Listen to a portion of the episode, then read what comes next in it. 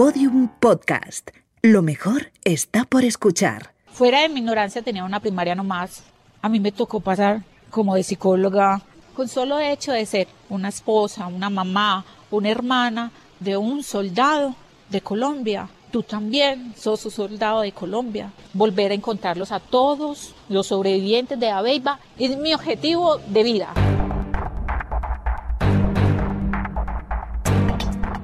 Víctimas, un podcast de Caracol Radio y quienique.com. Son mujeres, son triunfadoras, antes víctimas, hoy dueñas de sus vidas. Sus cuerpos y sus voces cuentan la verdad de un conflicto que llegó a su fin, en un país que quiere vivir en paz. Estas son sus historias.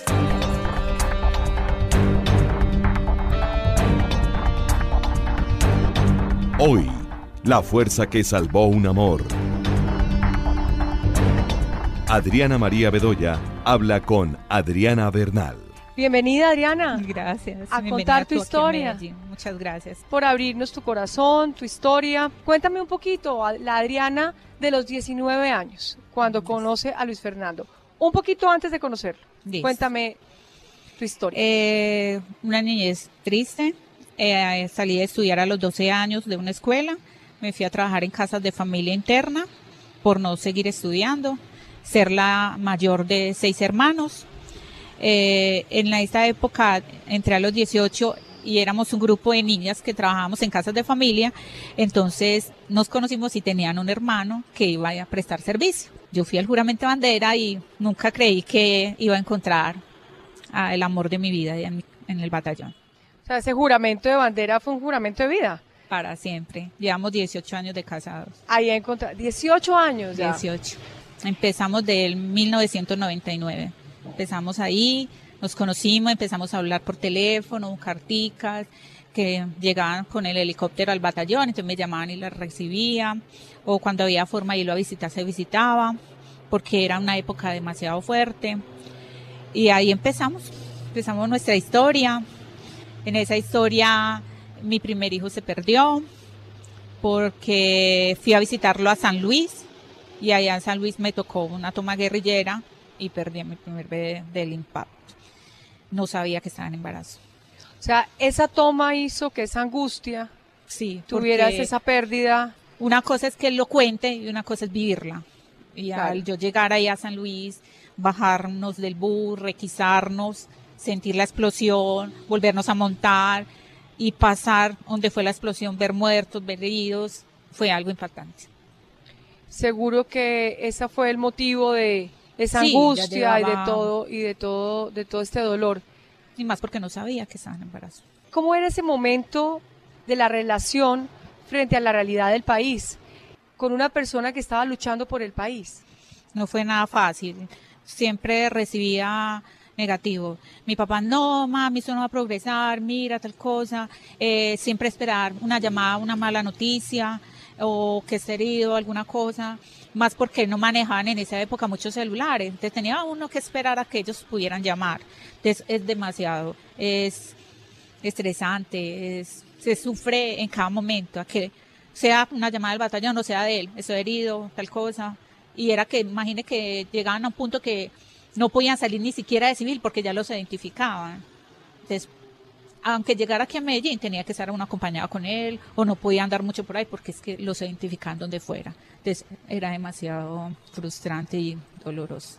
También tenía sus cosas alegres y tristes. Pues dice que el amor trae sus cosas buenas y sus cosas duras, ¿no? Bastante.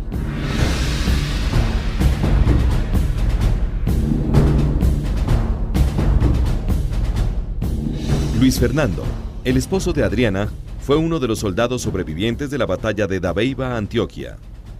Fueron tres días de combate que libraron entre el 18 y el 20 de octubre de 2000 casi 250 guerrilleros de las Fuerzas Armadas Revolucionarias de Colombia, del Ejército de Liberación Nacional y del Ejército de Liberación Gaitanista contra los 15 policías del pueblo apoyados por la Cuarta Brigada del Ejército Granaderos. Se trató de una de las primeras retaliaciones insurgentes por la firma de lo que fue el Plan Colombia. las Fuerzas Armadas perdieron 54 miembros en manos de los guerrilleros, y quienes sobrevivieron, como es el caso de Luis Fernando, siguen bajo el azote de los fantasmas de la guerra. Detrás de los soldados están las mujeres, madres, hermanas o esposas que deben hacer frente al trastorno de estrés postraumático. La historia de Adriana es la de la mujer que logró tener una familia a pesar de la tragedia de la guerra.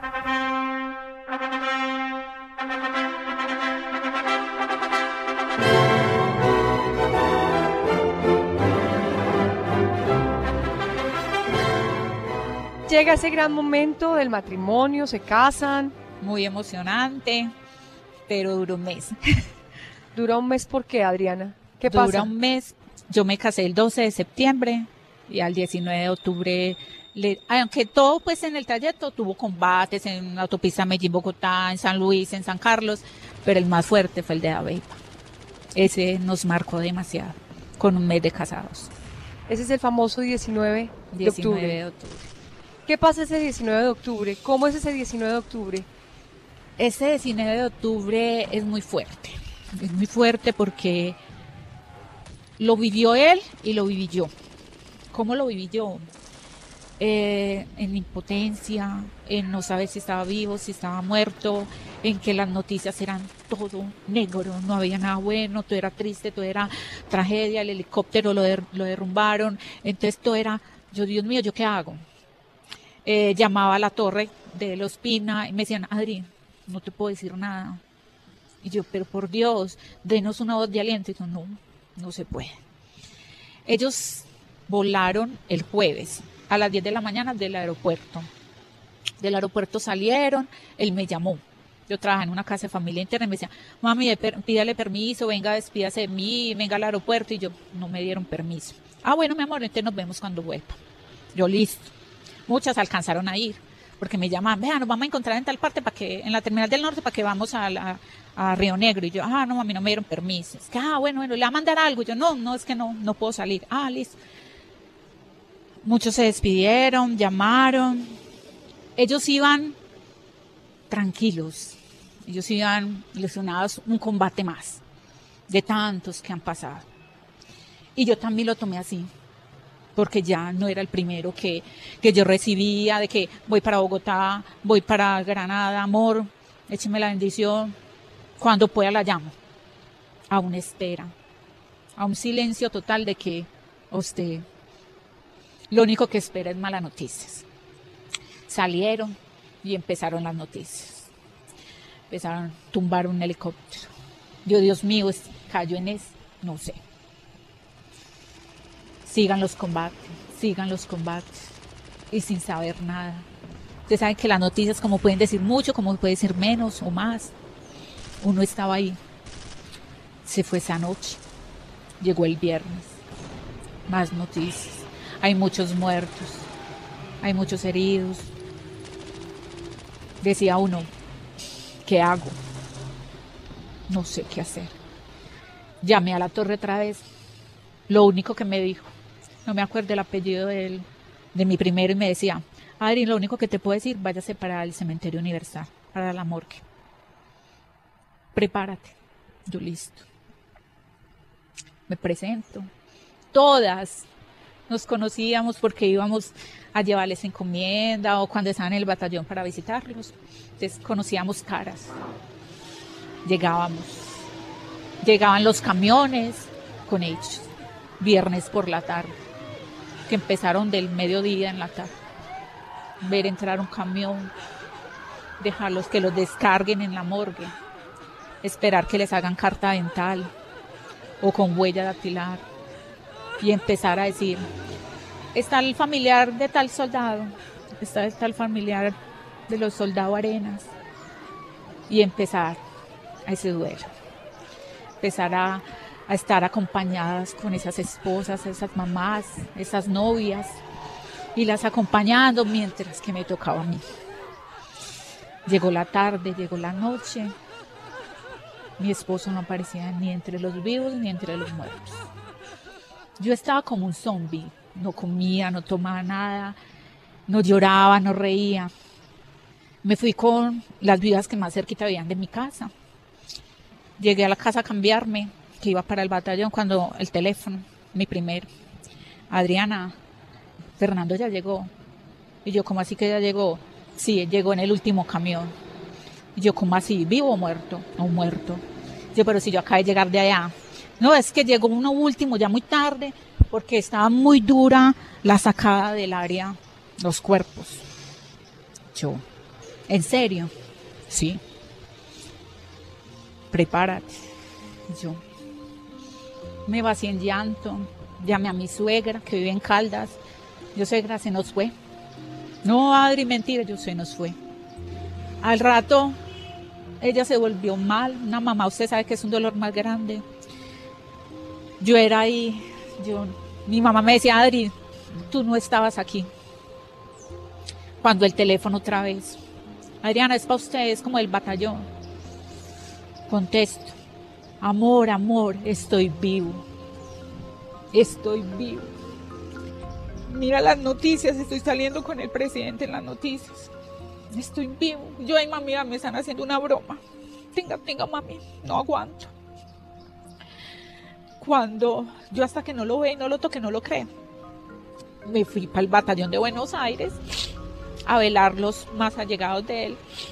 Cuando me dicen, Adri, vea, este era el que te iba a, a dar como arrollave. Y sí, su cara ya iban para el tercer día, ya estaban muy deformados. Entonces, y yo, pero ábrame la caja, porque Fernando tiene una cicatriz en la pierna. Y en el monte, por un, se hacen con madera, entonces se vuelven clavos las manos. No, no te la puedo abrir porque es que están muy mal. Y yo, antes yo no le, yo le dije antes, yo no le recibo nada, pero que no le había dicho que ya había hablado con él. Bueno. Pero tú no creías todavía que estaba vivo. No, porque yo decía, yo hasta que no lo vea y no lo palpe, no creo, yo estaba así, yo estaba en que no creía. Entonces, seguir el duelo normal como ellos me habían. Ah, mira, ese iba a ser. Cuando llama otra vez Fernando a mi papá, le dice, suegro, tráigame ropa, porque estoy con el camuflado solamente el pantalón, la camisa verde y estoy ensangrado. ¿Estás herido? No. Salvé a un compañero, quedamos tres junticos. Dos compañeros, un compañero y yo vivo y otro que está herido en el estómago y en una pierna y él duró todo ese tiempo con nosotros. Todo ese jueves, la noche y al viernes sale, al, al viernes por la tarde sacar. Adriana, ¿cuántos murieron? 54. ¿Cuántos se salvaron? 14. 14 que en la, en la entrevista salieron los que estaban vivos, porque los heridos los, los llevan para la, el hospital. Mi papá se va por él, le lleva ropa, le lleva comida no, Fernando, no le entraba ni agua, no, no quiero nada. Ya me pondría Adrián. Llegó ahí al batallón. Para mí parecía un fantasma, porque es que eran tantos muertos, era tanto el dolor que no se creía. Entonces se me paró de frente y yo no, yo era así pasmada cuando se abalanzan los familiares y las esposas de los que estábamos velando ahí. Y ahí fue donde él se basea en llanto, porque las preguntas eran, ¿sufrió? No me mandó decir nada. ¿Cómo murió? Tal cosa. Entonces Fernando era, ¿yo qué hago? se echó a llorar y se sentó en el piso y lo rodeaban todos, todos, toda esa gente, todas las familias, todas las esposas. Dejé que pasara ese momento de ese dolor a él y ya pudo arrimar de mí. Yo lo palpaba, yo lo tocaba por todas partes. Yo le estás bien. Ambos estábamos como en, en shock tan fuerte cuando ya yo lo, es que por todas partes yo lo requisé. Y yo le decía, ¿estás bien? Y él era así, callado. Nos tomamos una aromática, papá conmigo, mis familiares. Al rato fue que empezó a desahogarse, a contar ese dolor, ese dolor. Decía sangre, sangre, veo sangre por todas partes, eh, motilamiento. Eh, eso fue una carnicería, era su palabra. Ese dolor, Adriana, durante, esos, durante estos 18 años, ¿ese dolor continúa? ¿Esos recuerdos siguen? Siguen, permanente, permanente porque mi duelo no paró ahí, yo lo tomo como duelo, porque Fernando duró un año con pesadillas, con sueños, con gestos, con lágrimas, con dormir y un momento otro brincar de la cama, asustarme, gritar, llorar y yo preguntarle, Fernando, ¿qué pasa? Es que mis compañeros me están llamando, me están diciendo, arrollado, ¿y usted dónde está? Venga, que aquí lo estamos esperando. Y él les dice, no, es que yo estoy vivo. Le preguntaban por los vivos. Los veía intactos. Volvía y retrocedía a ese, a ese lugar, a ese dolor.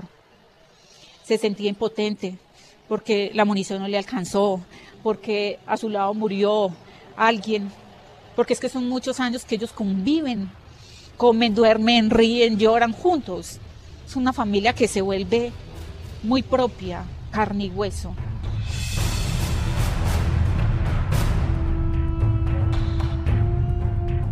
Son casi 25.000 soldados colombianos que sufren el trastorno de estrés postraumático, que se define como un trastorno de ansiedad ocasionado por un trauma emocional. Como premio a su heroísmo durante la batalla de Dabeiba, Luis Fernando fue enviado a integrar la Fuerza Multinacional y de Observadores en la península del Sinaí, en Egipto. Si bien consiguió una mejoría física, emocionalmente los estragos de la guerra no habían dado tregua. Estuvo allí nueve meses, pero al regresar a casa, despertaron los fantasmas de sus compañeros que estuvieron en sus sueños durante años. ¿Cómo llega al Sinaí? Gordísimo. Animado, gordo. Pesando 75 kilos, se fue pesando como 55 60 kilos. Pero llega mejor. Sí, con otras ideas, con otro anhelo, con seguir adelante, pero con cierto recelo, con cierto temor al ejército. Y así todo siguió. ¿Había rabia? Sí, se, se juntaba rabia, frustración. ¿Y en el corazón tuyo? Me sentía vacía porque estaba casada y yo no tengo mi esposo, no tengo un matrimonio, no lo tenía.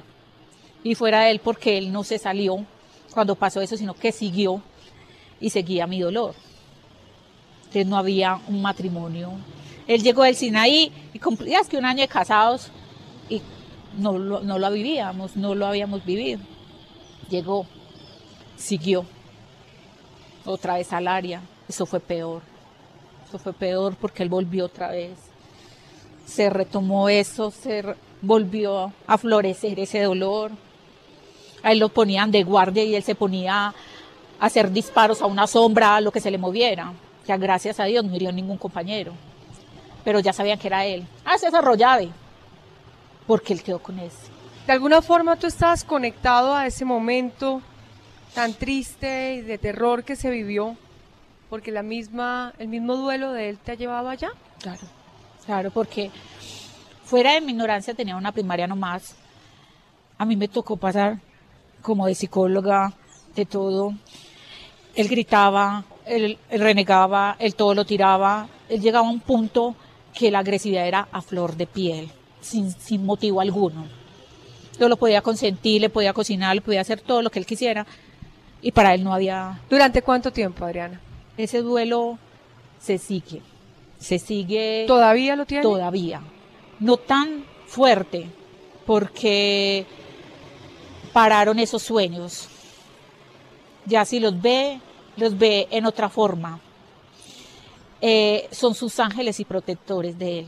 Él dice que ellos son los que lo protegen, para donde vaya, les dice, eh, muchachos, ustedes ya saben. Entonces, pues, él los tiene ahí. Ya son muy esporádicos los sueños, muy esporádico eh, ese trayecto, pero de un momento a otro, a mí ya me quedó esa costumbre, que me saluda él por la mañana, buenos días mi amor, ¿cómo amaneció? ¿Qué soñaste? Y, ese, y él ya se enseñó a que yo todos los días le pregunto, mi amor, ¿qué soñaste? Como hay, hay momentos bonitos, me dice, ay amor, estaba en tal parte, o estaba contigo en un paseo, estaba con los muchachos. No faltan los roces con ellos, celos, peleas pequeñas, pendejas, que quedaron ahí, que no pudieron decir ellos. En esos sueños también hay perdón con los que le hicieron ese daño, la guerrilla. Ese perdón no se ha podido. Lo he luchado, he perseverado mucho con él, pero ese perdón no ha podido. ¿Y tú ya perdonaste a sus agresores? No, me duele, porque es que debemos de perdonar, pero nos duele que, vea que en estos días nos pusimos a llorar por eso, porque el mes vimos la noticia de Karina y él decía, esta mujer fue la mujer más sangrienta de este mundo. Esa mujer la vimos pisotear los cuerpos, mutilarlos, heridos, vivos, la cosa más sangrienta de este mundo. Y salir como si nada, le duele hasta los, le duele a todos, nos duele a todos, porque no es justo. Claro, como ellos no vivieron eso, lo vivió fue un soldado, lo vivió un grupo. Y usted sabe que aquí la ley es, si usted no tiene papel en mano, fotos o algo, no te creen. No le creen al soldado que sufre, no le creen al soldado que vive un combate. Fernando llegó a un punto que cuando nos casamos por la iglesia, porque primero fue casado por lo civil, porque el tiempo no nos dio por casarnos por la iglesia, él llegó a confesarse para podernos casar. Y era hablando con el padre, y yo, padre, es que le contó toda la chorrera. Y yo, tú no tienes la culpa. Ah, es que tuve que matar, es que tuve que... Yo sí, para salvarte, para salvar tus compañeros. Pero Fernando llegaba a un punto que no comulgaba, porque le dolían esos muertos, esos guerrilleros, esos campesinos que pasaban por guerrilleros, todas esas personas decían, mami, es que a mí me duelen. Y yo, qué tristeza, que tú los mataste por defenderte, para poder estar vivo tus compañeros. Y, es que los, y los que mataron por matar, por creerse ser grandes, no les duele. Entonces nos frustra esas noticias, nos frustra que la guerrilla ya, que gobernadores, que, que todo eso. ¿Y esos muertos qué? ¿Y esos que están mutilados qué? Es, muy doloroso que ellos pasen todo ese proceso. Y todos los días una noticia triste. Que tal que aquel va a ser gobernador, que aquel va a ser presidente. ¿Cómo? Porque no le dolieron esos muertos. Porque esos niños que se llevaban para ser guerrilleros y que caían, a las niñas que abusaban y hacían abortar, o las mataban por cualquier motivo, por ganas de volver a su casa, con su mamá, es que eran niñas y niños. Y yo de la reír en las noticias, ah, es que ocho años, que por buena conducta y todo eso. Y hacia atrás esas cosas que las echamos al olvido. Entonces por eso ellos dicen, no, por eso tienen tanto resentimiento, por eso tienen tanto dolor. Nos hemos saltado un pedacito importante, que son esos hijos. Ah, sí, Pablo nació en el 2002. Pablo nació el 20 de octubre del 2002, dos años después de Aveipa. Muy duro, no quedaba fácil en embarazo, me trataban acá en el dispensario médico, él en el área, en el Chocó, en todas esas partes. Nació y lo sacaron del Chocó. Cuando el parto de Pablo estábamos viviendo otro dolor, que era la operación Orión en la Comuna 13, que es el barrio donde se crió y se criaron toda la familia de mi papá y que yo vivía ahí durante mi matrimonio. Nació, lo alcanzaron a sacar del Chocó. Yo estaba acá, me presenté, me trasladaron para la clínica Antioquia de Itagüí y él apareció allá. Todo vuelto nada, barbado, todo vuelto. Le entregan a su hijo. Y a Fernando esa entrega fue una paz, fue una voz de aliento, fue el regalo de tanto sufrimiento, fue la ilusión de decir él, voy a cuidar esta vida, con mi vida la voy a proteger, fue la ilusión más grande de ese hombre. Ahí empieza reparación, me imagino. Ahí empieza de que de un momento a otro Fernando dijo no más. Se presentó, entregó su armamento y su fusil y dijo, me voy. No, que tiene que esperar junta médica, que tiene que... No, me voy.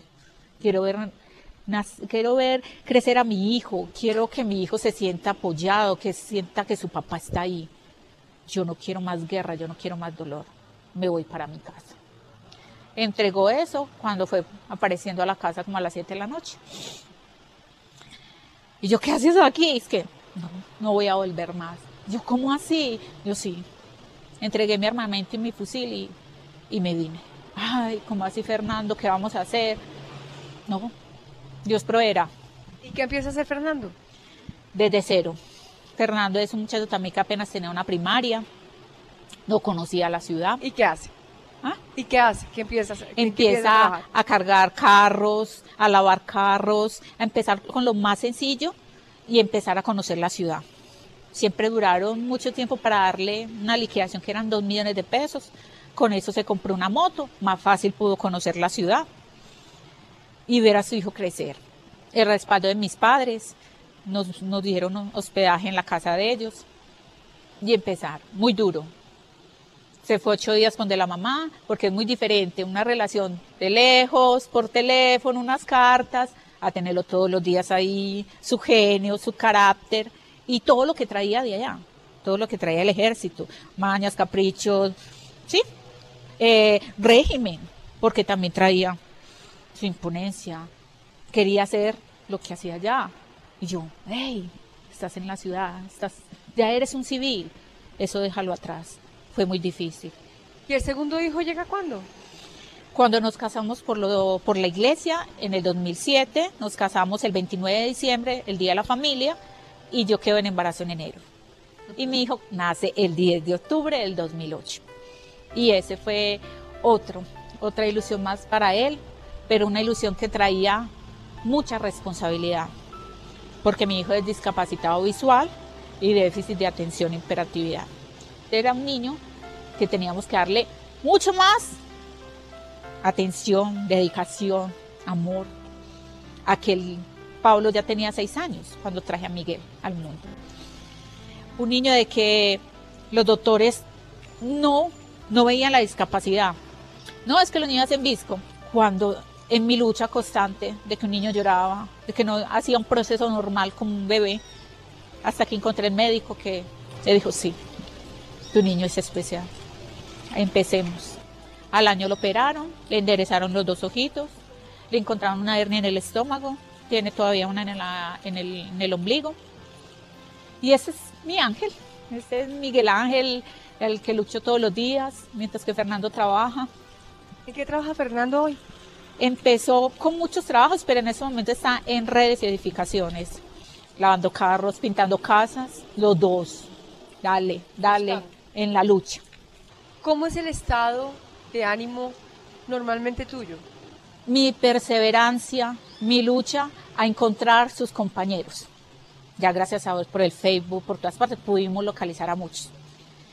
Usted no se imagina el encuentro de ellos. Fue ahora en mayo, el Día de la Madre, se reunieron todos los, todos los grupos y los sobrevivientes. Ellos reían, ellos lloraban, ellos se gozan, ¿cómo estás de gordo? ¿Cómo estás de calvo? ¿Cuántos hijos tenés? Parecían unas viejas culecas chismoseando. Pero ustedes no se imaginan al llegar a la casa y decir, Fernando, estoy livianito. Y yo, ¿cómo así que livianito? Se descargó, hablaron de todo, removieron, se rieron, lloraron. Y él me decía, Adriana, ustedes no saben el regalo más grande que nos dieron, volvernos a ver. ¿Eso reparó? Para ellos sí. ¿Para ti? Y se sigue. ¿Para ti? Sí, porque esa es mi lucha. Es mi objetivo de vida. Reunirlos, volver a encontrarlos a todos los sobrevivientes de Abeiba y sus otros compañeros. Y ellos se ven, y yo hago sancocho, y yo hago natilla, y yo hago, venga, vamos a hacer tal cosa. Nos reunimos.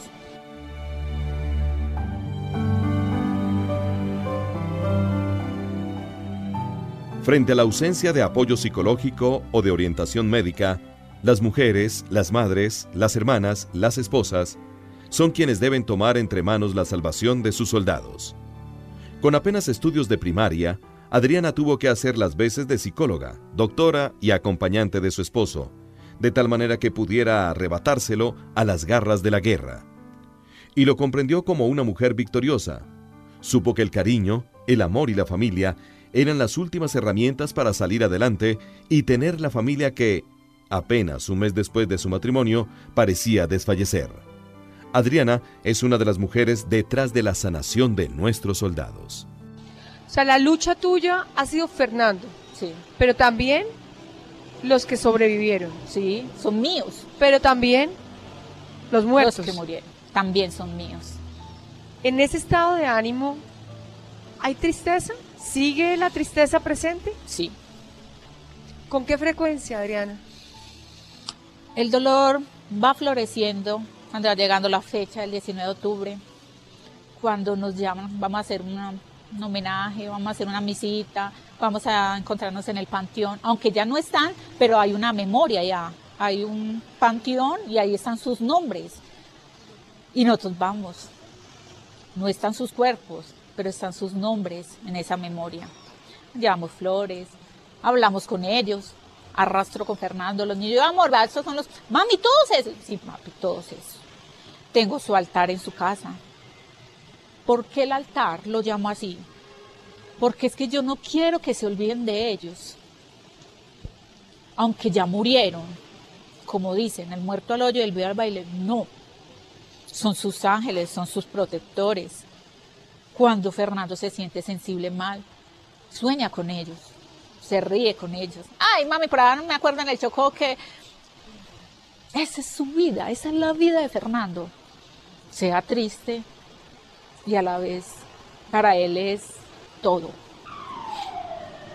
Siento cuando ellos, aunque estén muertos y la gente no cree, sus almas piden una oración, piden una misa, o la religión que ellos sean, o no crean en ninguna religión. Ellos piden que no se olviden de ellos, que estén ahí. La lucha está ahí. No necesitamos ser las que matamos, no necesitamos ser las, las que estamos en el monte como ellos. Con solo hecho de ser una esposa, una mamá, una hermana de un soldado de Colombia, tú también sos un soldado de Colombia, anhelando, esperando un futuro mejor para tus hijos y una paz que nos dé una tranquilidad, que no sea sufrir y sufrir y sufrir, al temor de que ya no quieran tener familia, porque no, en este país, no es aquí, en todos los países, ya no quieren tener hijos por eso, porque no hay un futuro lindo, no, siempre va a haber dolor, siempre. Que aunque sea una esposa, una mamá, siempre estaremos ahí para ellos en las buenas y en las malas. Vivos o muertos, pero ahí estamos. Son mujeres, son triunfadoras, antes víctimas, hoy dueñas de sus vidas. Sus cuerpos y sus voces cuentan la verdad de un conflicto que llegó a su fin, en un país que quiere vivir en paz. Todos los episodios y contenidos adicionales en podiumpodcast.com y en nuestra aplicación disponible para dispositivos iOS y Android.